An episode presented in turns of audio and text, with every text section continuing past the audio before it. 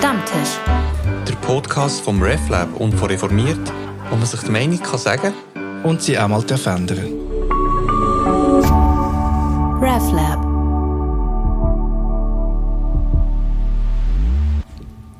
Herzlich willkommen zum Stammtisch. Wir sprechen heute mit einem Stegreif-Theaterprofi über das Thema Glaube und zwar mit Franz Dengeli. Wir werden sehen, welche Art von Glaube, den Glauben an mich selbst, an Gott oder dass mich die Muse küsst. Ihr macht ein Stück zu genau dem Thema, einen Abend zu Stück kann man eigentlich nicht sagen, einen Improvisationstheaterabend zum Thema Glaube. Wunderbar, dass du heute zu uns gekommen bist an den Stammtisch. Danke vielmals. Und äh, mit am Tisch sitzt Evelyn Baumberger, die Co-Leiterin des RefLab und Influencerin. Hallo Evelyn. Hallo miteinander. So, ich habe mich ein bisschen vorbereitet auf diesen Stammtisch. Ich habe mir da eine Seite ausgedruckt, eine A4-Seite und ich frage mich, ob, ob das irgendwie angemessen ist oder ob ich da schon noch mehr machen hätte sollen oder also ich möchte ja, dass es lebendig bleibt und lebendig klingt dieser Stammtisch auch. Franz, wie hältst du es da? Bist du vorbereitet zu uns gekommen oder ist das so etwas, da wirfst du dich einfach rein?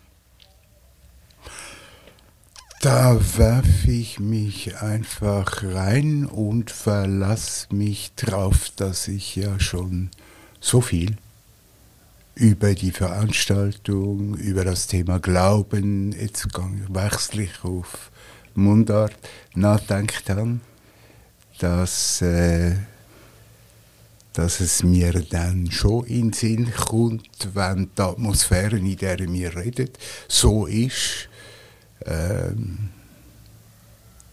dass sie kreativ ist. Und das hier ist ja ein spezieller Stammtisch. Wir sitzen jetzt nicht in einem Wirtshaus, sondern wir sind in einem Podcaststudio. Warst du da auch ein bisschen aufgeregt oder bist du ein bisschen aufgeregt? Ähm, ganz leicht, aber nicht stark. Und ist das eine Kraft, die du nutzen kannst oder ist das etwas, wo du, wo du Techniken hast, wie du damit umgehst, mit so ein bisschen Lampenfieber? Also ich will wissen, ob ich glaube, dass ich das jetzt nutzen kann, weil ich weiß es ja nicht, ob ich es nutzen kann. Das sehen wir ja dann. Äh, ich glaube, dass ich es nutzen können werde.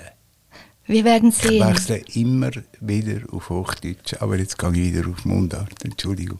Das ist auch Teil von Improvisation. Evelyn, wie geht's dir mit, äh, mit Improvisation, mit Spontanität? Geistesblitzen? Ist das etwas, da kannst du an dich glauben? Oder ist das auch immer wieder etwas, was so eine schwierige Herausforderung ist? Es geht mir so, wie du gerade gesagt hast, Franz, dass wenn die Atmosphäre so ist, dass man ähm, das kann, also es kommt sehr fest darauf an, in welchem Umfeld das ich bin. Ich merke, in gewissen Umfeld bin ich überrascht ich mich selber, wie schlagfertig das ich bin. Und dann in gewissen Alltagssituationen kommt mir gar nicht die richtige Antwort in den Sinn.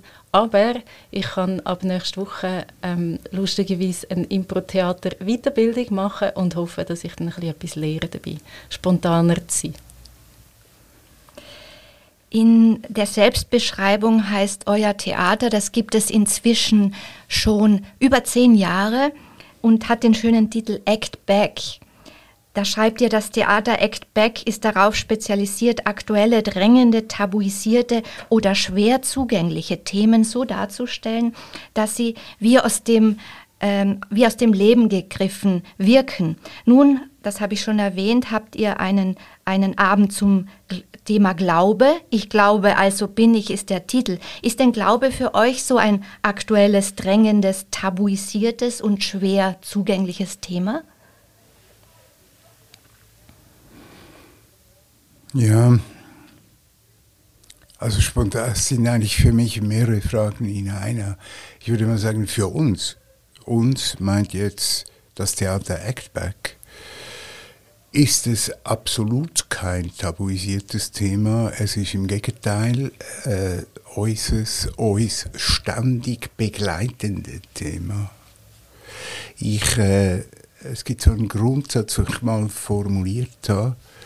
äh, wenn wir improvisieren auf der Bühne, gibt es immer wieder die Rückmeldung von den Leuten, das wirkt ja wie, äh, wie inszeniert, das wirkt ja ganz perfekt, das wirkt ja gar nicht äh, wie improvisiert. Und äh, wie geht das?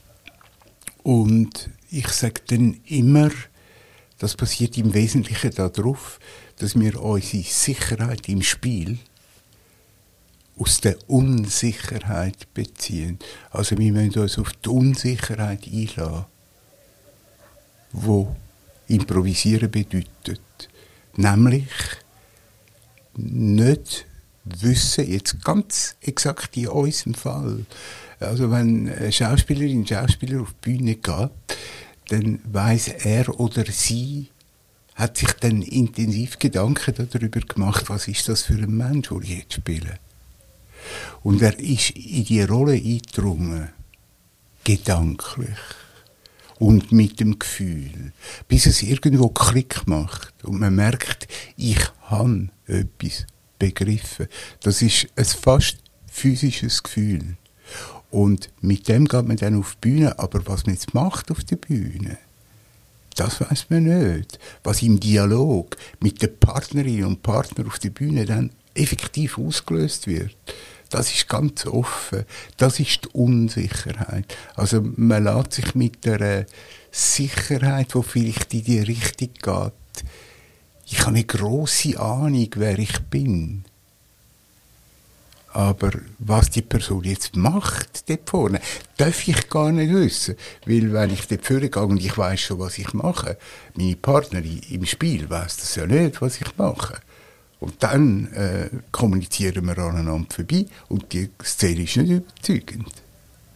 Und sie ist erst überzeugend, wenn spürbar wird, dass die sich wirklich aufeinander einlösen im Spiel.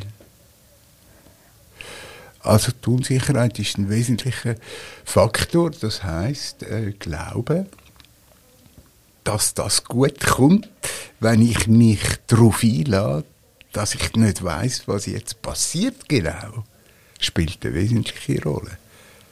Das war schon sehr spannend beschrieben jetzt, aus der Unsicherheit heraus zu Sicherheit zu kommen. Und zwar so viel Sicherheit, dass ich diese Offenheit dessen, dass ich ja gar nicht weiß, was passiert, was wirft das Publikum ein, wie reagiert das Publikum, wie reagieren die anderen auf der Bühne, dass ich damit umgehen kann. Aber eben, äh, anders als man sich vielleicht so landläufig vorstellt, ist dann doch was anderes als rein, reiner Stegreif, so, so ich stelle mich hin und mach's, sondern ihr baut schon vor, ihr versucht, in eine Figur hineinzuschlüpfen und baut da auch Sicherheit auf. Also die Sicherheit ist schon der Ausgangspunkt. Es gibt eine Sicherheit, es gibt eine, oder? Also, aber eben, die ist, die kann man auch nicht packen, die ist noch überhaupt nicht umgesetzt.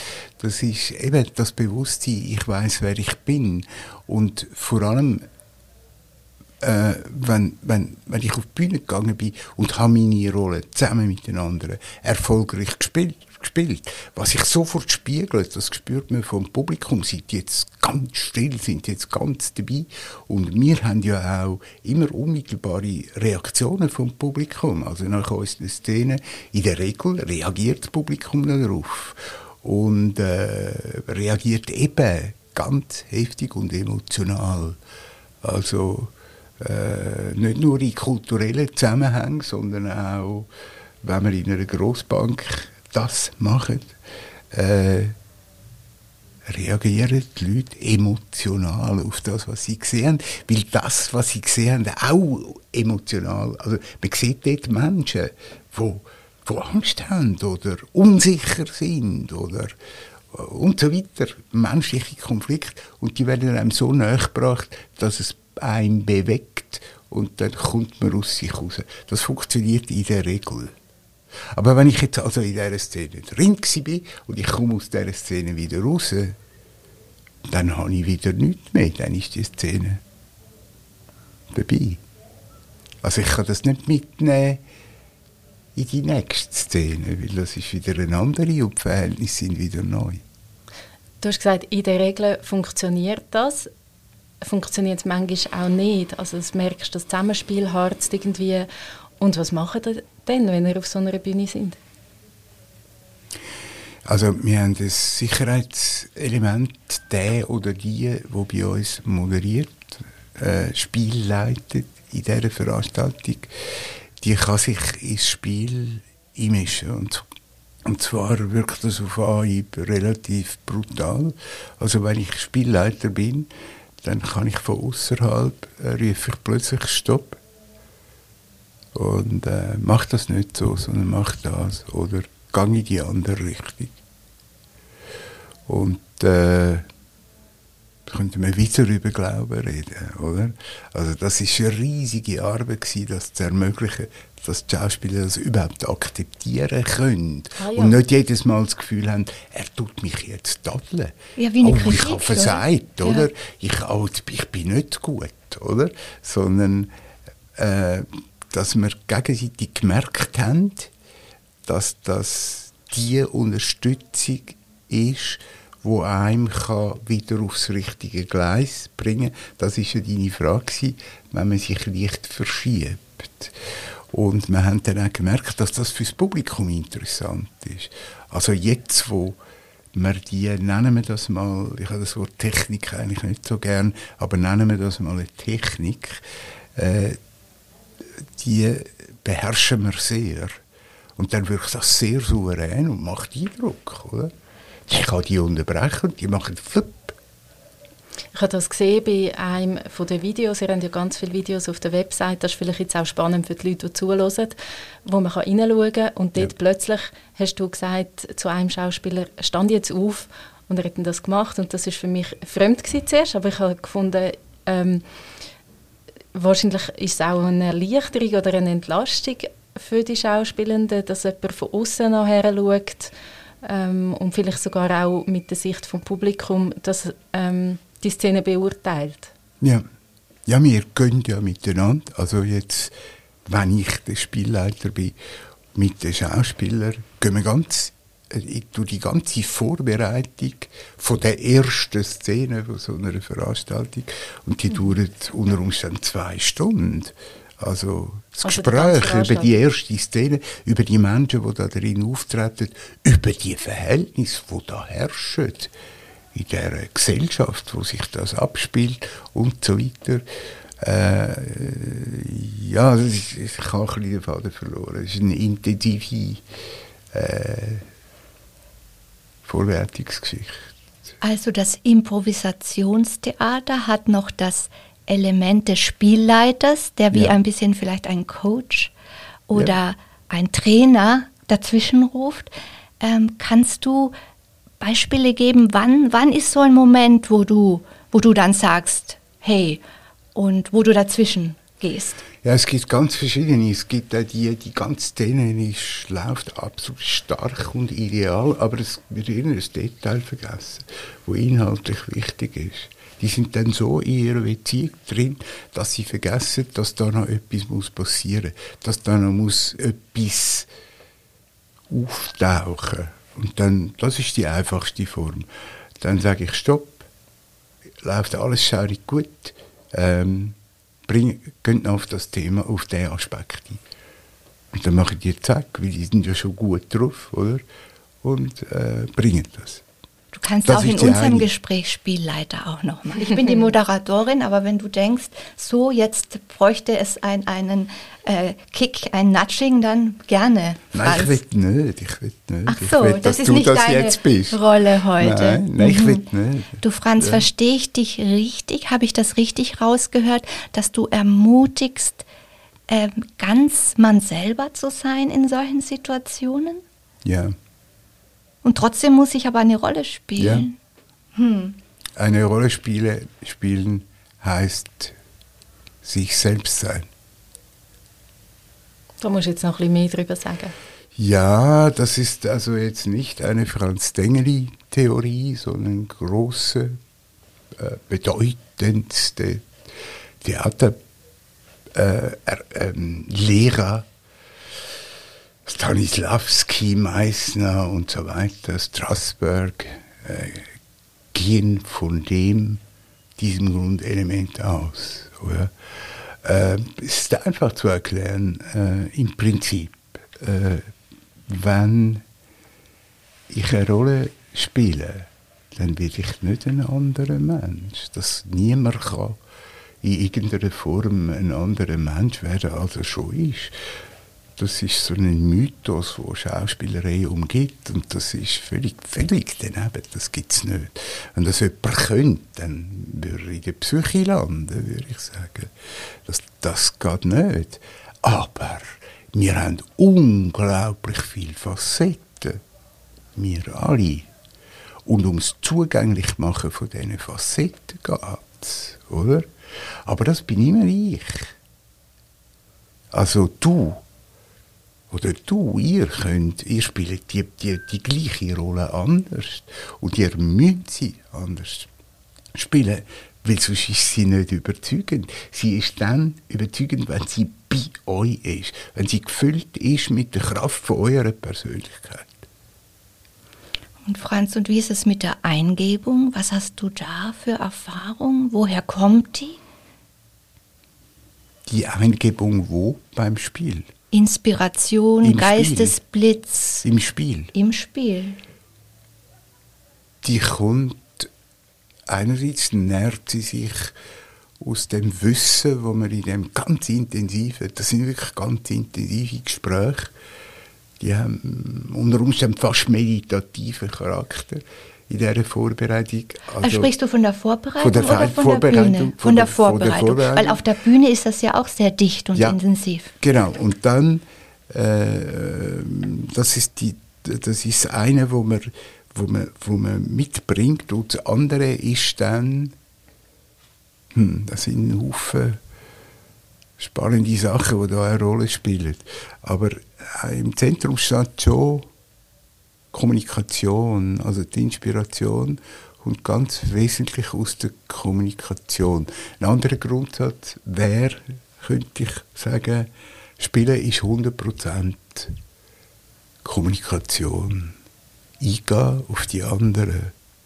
Und zwar nicht einfach nur auf das, was die sagen. Dann werden die Szenen ganz oberflächlich. Da gibt es so ein Frage-Antwort-Ding, oder? Das ist nur bedingt, da kann man höchstens noch schlagfertig sein oder lustige Antworten oder Comedy machen. Das kann man so schon. Aber das, was wir anstreben, ist ja etwas anderes. Also, wenn wir jetzt zusammen spielen, dass ich wahrnehme, meine Partnerin, also in ihrer Rolle, äh, die hat Angst und mir macht die Angst Angst. Und die, die, die Erkenntnis oder das Gefühl, das muss ich ernst nehmen. Ganz ernst nehmen. Und dem folgen. Und nicht dem, wo ich denke, das sollte ich jetzt machen, weil wir haben in der Vorbereitung gesagt, es sollte das und das passieren. Das, was wir in der Vorbereitung äh, gesagt haben, das kommt dann schon, wenn die Kommunikation zwischen den beiden Schauspielern stimmt. Die kommen wirklich ins, ins, in, die, in, in die Kommunikation hinein, in die Szenen, ins Spiel äh, so dass sie drin können aufgehen. Das ist dann die Inspiration, oder? Dann kommt die einfach. Die kommt einfach dann, wenn, wenn das funktioniert. Oder? Also, Aber es ist eine hohe Anforderung, äh, sich so gehen lassen, äh, dass ich nicht irgendetwas sehe in dir, wo ich meine, ich muss es jetzt sehen, aufgrund von meinem Vorwissen, sondern nachher nur noch, jetzt sitzt die Person da und auf die reagiere ich jetzt. Also auch wieder in dem Moment ganz bei sich selber sein, zuerst, oder? Und wissen, wer man ist ähm, in dem Moment und seine eigenen Wahrnehmungen denen trauen. Ja, äh, ich kann das ja jetzt offen kommunizieren, was ich da mache. Äh, ich habe vergessen, das Handy abzustellen. Es pfeift immer so doof. Ah, ist das dein Handy? Was ist mein Handy? Jetzt ist es weg. Ich habe darum eine äh. Pause gemacht. Genau, ich denke, wir schneiden das dann raus, aber wir machen das in dem Fall nicht. Jetzt ist es vielleicht nicht nötig. genau. Ja, das, das kann ich. Also tut mir leid. Aber das finde ich eben auch so etwas, wo, wo im Alltag sich ja dann immer herausstellt, das ist eigentlich etwas ganz Positives, wenn man kann sagen, also eben wenn man so bei sich ist, dass man auch ehrlich kommunizieren kann, was gerade mit einem passiert, was man, das, was man gerade macht, weil es dann eben nicht die, ähm, die Mauer gibt zwischeneinander, oder? Und weil ich dann auch das Gegenüber kann so wahrnehmen, wie die Person ja etwas bei mir auslöst. Das ist das, was du vorher, das, so kommt es bei mir an. Ja, das meine ich auch. Ja. Ganz genau. Du hast also jetzt auch etwas über Team gesagt, Teamgeist. Ja. Also Inspiration kenne ich zum Beispiel auch in der Aufwachphase. Da bin ich mit mir selber. Ich bin mit Gedanken schon ins Bett gegangen und in der, in der Früh ähm, schärft sich da was. Aber du hast noch mal was anderes angesprochen, nämlich zwischenmenschlich dass da Inspiration ähm, geschieht. Und wir als reformiertes Labor, glaube ich, hören da dann auch ein bisschen gleich das durch, was wir ja auch aus dem Christlichen kennen. Wenn zwei oder drei in meinem Namen versammelt sind, ähm, dann ist der Geist unter uns. Also vielleicht ist das ja äh, gar nicht so weit entfernt von dem, was, was du gerade geschildert hast. Also wenn ich äh, äh, die Person, die das gesagt hat, Jesus ernst nehme, und das kann ich gut, dann würde ich sagen, es ist genau das Gleiche. Und dann kann ich jetzt behaupten, das muss er gemeint haben, weil sonst wäre es ganz oberflächlich. So einfach ist es nicht, zwei oder drei in meinem Namen. Äh, ich, ich, ich bleibe jetzt in der Terminologie, die, die zusammen Herr, Herr sagen, oder? Äh, Glauben heucheln, sich selber und gegenseitig vorheucheln, dann kommt der Geist nicht zu denen, hm. würde ich sagen. Jetzt sind wir genau bei, also ich muss ja sagen, als ihr das RefLab angefragt habt für die Kooperation für den Theaterabend und dann ist Stichwort Glauben gekommen, dann haben wir natürlich eine gewisse Deformation professionell als Theologinnen oder? und denken sofort an religiösen Aspekt von Glauben. Jetzt haben wir aber schon erste Szenen anschauen von dem, wo ihr gespielt habt und dort geht es um ganz andere Facetten. Erzähl doch mal, wie das Thema bei euch aufgekommen ist und was euch daran fasziniert.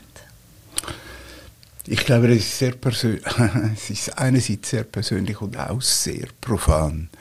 Wir haben mit der Brigitte Bote, die eine wesentliche Rolle wird spielen, also die emeritierte Psychologieprofessorin von der Uni Zürich und Psychoanalytikerin, äh, die wird eine ganz wichtige Rolle in dieser Veranstaltung noch spielen. Und mit der haben wir schon im äh, Vögeli Kulturzentrum, in dem Museum, zweimal auf die gleiche Art, so einmal zum Thema Tod und zweimal zum Thema Hoffen, Hoffnung äh, so Veranstaltungen gemacht. Und das ist so eine gute Zusammenarbeit gewesen, dass wir gesagt haben, wenn wir jetzt in Zürich im Karl Grosse wieder eine Serie von öffentlichen Auftritten startet, dann muss einfach eine mit der Frau Bote sein. So einfach ist das, wie sie eine Bereicherung ist. Und äh, sehr, sehr schön mit uns zusammen spielt. Ich sage dem jetzt mal so. Und äh, das ist das eine, wo ganz, ganz wichtig ist. Und das andere ist dann sehr persönlich. Also ich kann, aber nicht im Sinn von, man kann es nicht sagen, es ist einfach wirklich persönlich. Ich habe äh, in, ganz intensive religiöse Geschichte, äh, aber aufgehört hat bei mir als Jugendliche. Und es ist äh, eine sehr äh, eine gute Geschichte. Wo ich bei allem Kritischen, was dann geblieben ist und zurückgeblieben ist, immer als einen wesentlichen positiven Eckpfeiler in meinem Leben anschaue. Sag ruhig ein bisschen näher. Also was für einen Hintergrund hast du? Kommst du aus einem reformierten Elternhaus? Nein, ich bin katholisch und, äh, und ich denke jetzt mal, dass das Katholische äh, mich ganz wesentlich prägt hat. Also jetzt wird es ein bisschen gefährlich, weil ich, ob ich das kann sagen ohne ein bisschen von mir zu erzählen. Das ist der Aber Stammtisch, ist da kannst du alles sagen. Ja gut, also ich könnte mich ja unterbrechen, wenn das, ich probiere es aber eng zu fassen.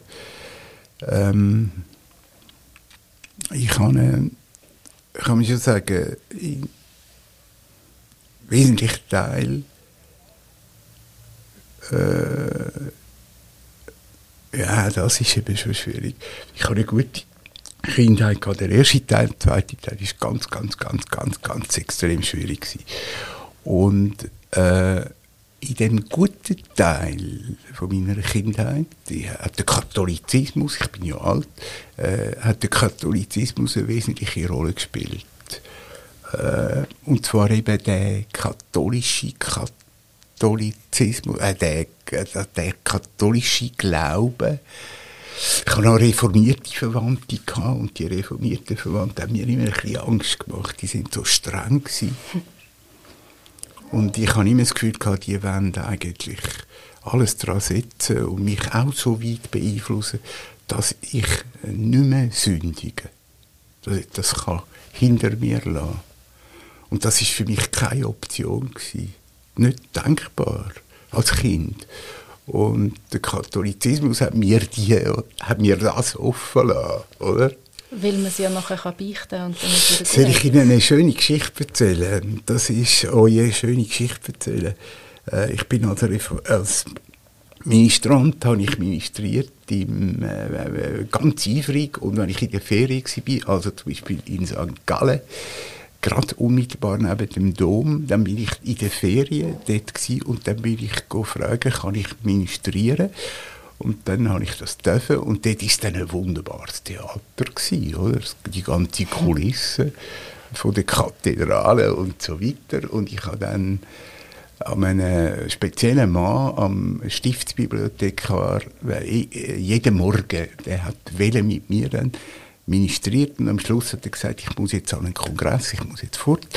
Äh, und äh, ich will dir noch etwas äh, geben als Dank, weil es ist ja Jahrmärz, da kommt es jetzt schon. Ich will dir noch ein bisschen Geld geben, dass du kannst an Kilby, oder? Würde ich jetzt sagen, ist katholisch, oder? Und dann hat er das Portemonnaie nicht gefunden, hat es nicht bei sich gehabt. Und dann hat er den Opferstock genommen und ihn aufmachen, wo sie gesammelt haben, irgend für irgendeine Heidemission oder so, wo dann so durch die Reihe gegangen ist früher, das Gitterkessel. Dann ist es nicht gegangen, hat den Schlüssel nicht gehabt, hat das nicht einfach ohne weiteres können klauen, sondern er hat den, den umgekehrt und hat ihn geschüttelt, geschüttelt, geschüttelt, geschüttelt in dieser, ähm, in dieser, in dieser wunderbaren Sakristei, wo es auch wunderbar kalt hat. Und er hat ihn geschüttelt und dann hat er einen schönen Haufen Geld gehabt. Dann hat er es abgewischt und hat mir das so gegeben in die Hand. Ich habe beide Hände gebraucht und habe gesagt, du musst aber wirklich mit dem äh, an Kilby gehen.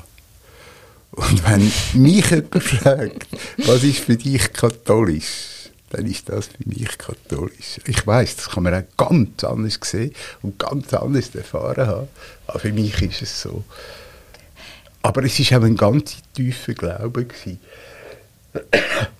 von mir. Ich bin sehr, sehr gläubig und aber vielleicht zeigt das Beispiel, aber das ist so äh, etwas ganz Lebendiges gewesen.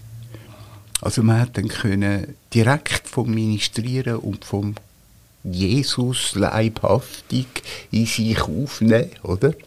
Äh, hat man direkt an Kilby können und sündigen. Und das äh, ist meine Religiosität.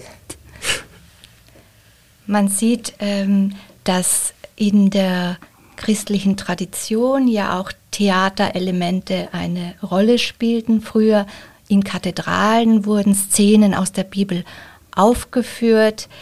Und man merkt in der Art, wie du ganz spannend Theater siehst, Theater als Leben, dass da etwas Lebendiges und Geistiges ähm, idealerweise von dir angestrebt wird, dass das passieren kann, dass sich das auf, auf der Bühne zeigt, vor dem Publikum zeigt, vielleicht aber dann auch nicht mehr Bühne und Publikum sowas Unterschiedenes sind. Das, stell mir das so vor, in, in dem Moment passiert einfach etwas. Es ist was Einzigartiges, nicht Wiederholbares.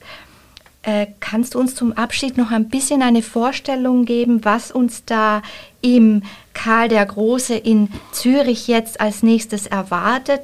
Am 14. Oktober geht es, äh, gibt es einen Abend zu Demenz und dann am 4. November zu Glaube. Ich glaube also bin ich. Äh, was ist das für ein Setting? Wie viele Schauspieler sind da? Welche Rolle nimmst du da ein? Ja, und da komme ich jetzt zuerst, komme ich nochmal auf die, auf die, die Rolle, wo Brigitte Bote da spielt. Äh, das ist eine spezielle Veranstaltung. Sie wird nicht so laufen wie sonst meistens, wo nach einer Szene sofort wir uns aufmachen zum Publikum und das Publikum dann Stellung nimmt zu dem, was sie gesehen haben. Und da wird es nicht so sein, sondern äh, Brigitte Bote wird auf die Bühne kommen und wir werden zusammensitzen und sie reagiert dann spontan und intuitiv auf die Szene, die sie hat, die sie nicht kennt. Und dann entwickelt sich ein Gespräch zwischen ihr und mir über Glauben, angeregt durch die Szene. Und meine Rolle besteht dann ganz wesentlich darin, äh, so schnell wie möglich in dem wahrscheinlich sehr spannenden Gespräch ähm, äh, zu sagen, äh, Frau Botte, das könnten wir doch jetzt genau spielen, oder? Und dann sagt sie zum Beispiel, ja, ja, das könnte man spielen, aber dann wette ich, dass das so und so und so äh, vielleicht aussieht. Kann man das? Und dann sage ich, ja, das kann man schon, wenn, wenn, wenn wir es wollen, dann, dann können wir es auch. Also, und dann werden die Schauspieler auch noch in das einbezogen. Und dann gibt es eine ganz kurze Gesprächssequenz, die ist dann aber sehr kurz, Minute, zwei, über die Szene, die jetzt gespielt werden Und die wird dann spontan sofort umgesetzt. Und dann kommt wieder Frau Botte auf die Bühne und dann reden wir wieder über die Szene und dann wird wieder gespielt und so weiter. Das klingt sehr, sehr spannend. Ich nehme jetzt aus diesem Gespräch unter anderem mit, ich fühle mich ermutigt durch Franz, ähm, noch stärker hin, hinzuhören, wenn, wenn da Unsicherheit ist und aus dem heraus versuchen, Sicherheit zu gewinnen. Äh, wie geht's dir, Evelyn? Ich habe dir so gerne zugelassen, Franz, mit deinen Geschichten und mir, also das Gespräch ist jetzt fertig, aber ich nehme vor allem mit, dass ich mega gerne weiterschwätzen Ich finde es auch. Äh, äh, ist eigentlich schnell. Ja. Schön gewesen. Ich hoffe, ihr habt es auch genossen und profitiert, liebe Zuhörende beim Stammtisch des RefLab. Und ich darf noch ankündigen, äh, wir machen eine Insta-Ticket-Verlosung. Ihr könnt da Tickets gewinnen für den Abend in Zürich, Karl der Große, am Samstag, 4. November. Macht es gut. Tschüss zusammen. Tschüss zusammen.